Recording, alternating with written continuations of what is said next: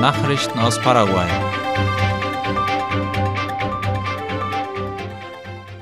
Die Senat geht im Chaco geheimen Flugplätzen nach und bringt Drogenschmuggelrouten zutage. Die Antidrogenbehörde, Senat und die Staatsanwaltschaft haben gestern mit der Unterstützung der Sondereinsatztruppe FETC Razzien auf geheimen Flugplätzen im Chaco durchgeführt. Darüber berichten IP Paraguay, Ultima Hora und OI. Im Rahmen der Operation Velia konnten insgesamt fünf geheime Flugplätze in den Bezirken Puerto Casado in Alto Paraguay und Puerto Pinasco in Presidente Ages ausfindig gemacht werden. Laut den Ermittlungen der Senat wurden die Landebahnen genutzt, um umfangreiche Kokainlieferungen mit Flugzeugen aus Produktionsgebieten wie Peru, Kolumbien und Bolivien nach Paraguay zu bringen. Die Flugzeuge landeten auf diesen Plätzen, um die Drogen zu entladen und zu lagern. Danach wurden die Substanzen angeblich zu Kohlelagerstätten im Departement Zentral gebracht, von wo aus sie in Container und daraufhin nach Europa geschmuggelt wurden. Der ukrainische Präsident bittet Mario Abdo, auf dem Mercosur-Gipfel eine Botschaft zu überbringen. Außenminister Julio Ariola gab laut Ultima Hora gestern bekannt, dass Staatspräsident Mario Abdo einen Anruf vom ukrainischen Präsidenten Volodymyr Zelensky erhalten hat, in dem dieser ihn gebeten hat, auf dem Gipfeltreffen des Mercosur einen Raum zur Verfügung zu stellen, um eine Botschaft an dessen Mitglieder zu senden. Der Chef der Staatskanzlei erklärte jedoch, Mario Abdo habe Zelensky noch keine Antwort gegeben, da er sich zunächst mit seinen Amtskollegen im Mercosur beraten müsse.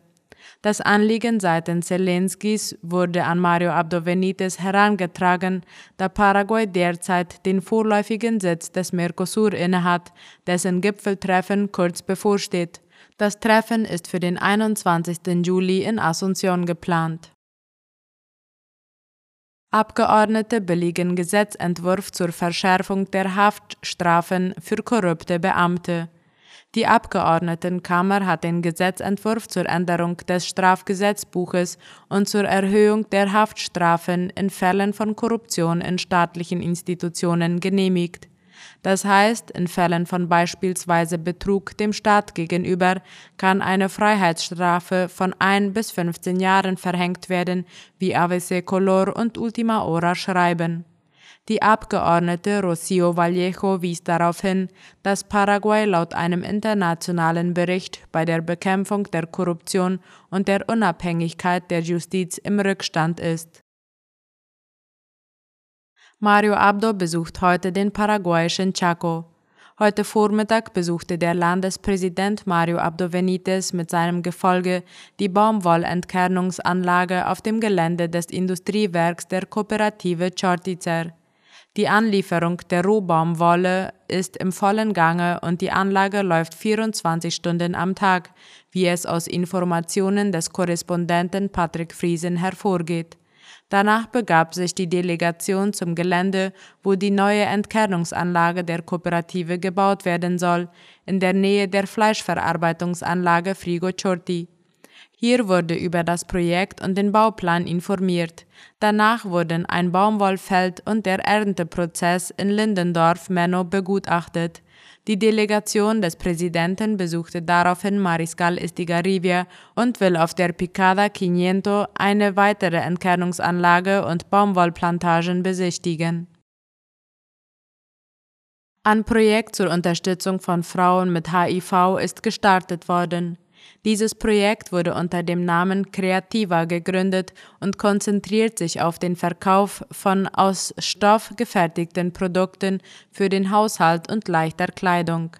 Wie AVC Color berichtet, fand gestern im Saal der Stadtverwaltung von Fernando de la Mora die Eröffnung für dieses Kleinstunternehmen statt. Die finanzielle Unterstützung kommt vom Fond Mujeres del Sur, zu Deutsch Frauen des Südens. Bei der Vorstellung des Projekts erläuterten die Organisatoren, dass das Ziel des Unternehmens darin besteht, Arbeitsmöglichkeiten für Frauen zu schaffen, die mit HIV leben, insbesondere Frauen, die in Armut leben. Mit dem Projekt erhalten die Frauen eine Möglichkeit, für ihre Kinder zu sorgen. Nachrichten aus aller Welt.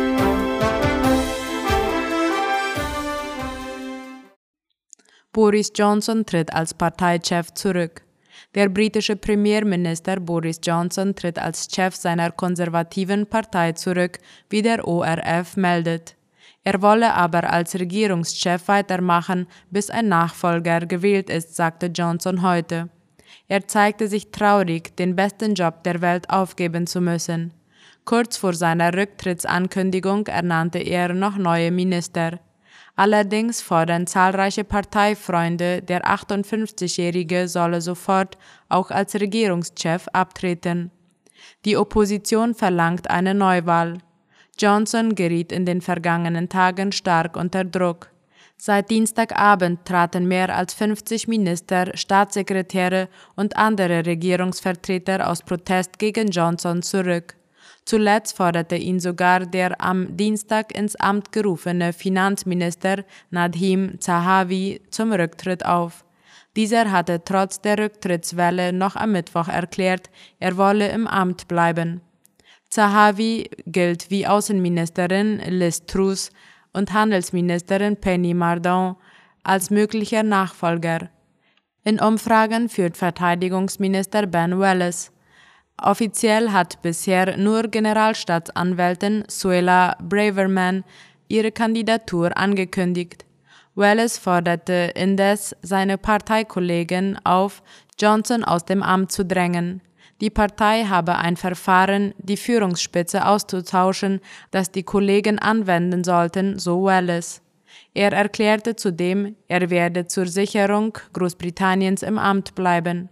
Ein neuer Vorsitzender der konservativen Partei müsse so schnell wie möglich gefunden werden, forderte er auch Wirtschaftsminister Kwasi Kwarteng.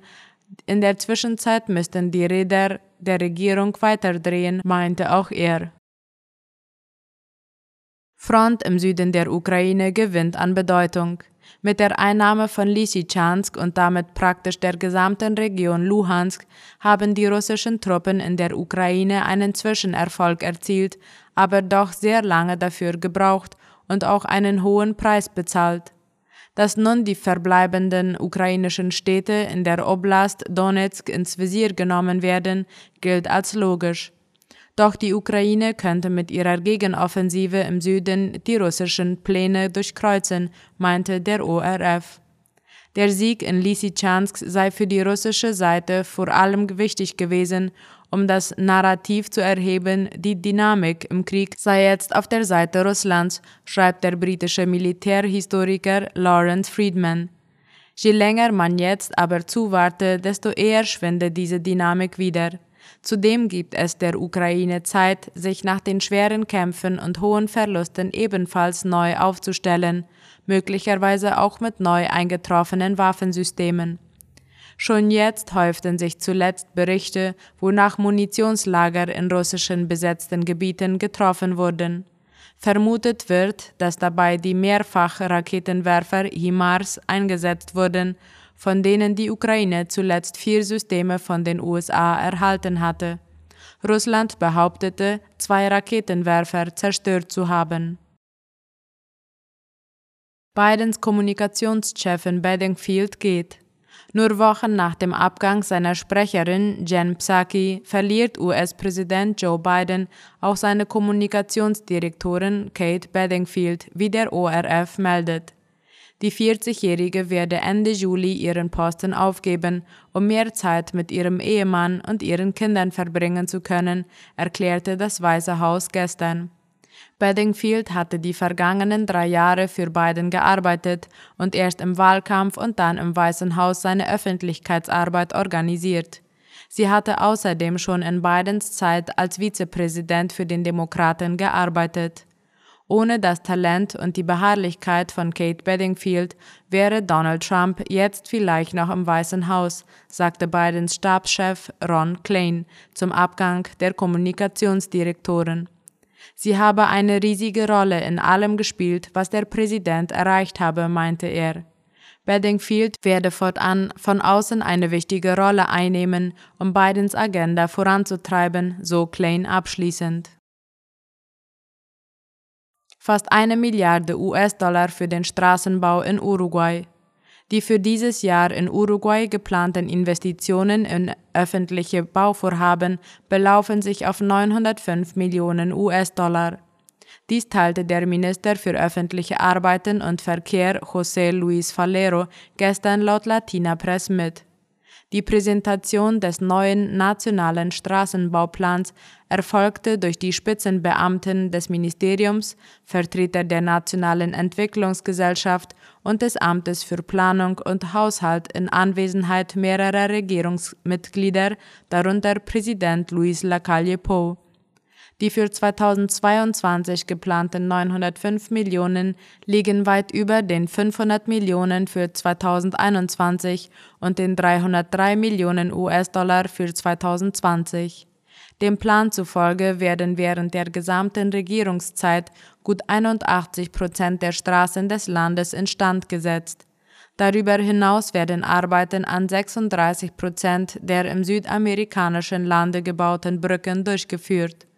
José Luis Falero betonte die Bedeutung dieser Arbeiten für die Wiederbelebung der Wirtschaft und fügte hinzu, dass der Prozess ideal sei, um die öffentlichen Arbeiten, die Uruguay aus verschiedenen Gründen braucht, stark zu fördern. Soweit die Mittagsnachrichten heute am Donnerstag. Auf Wiederhören.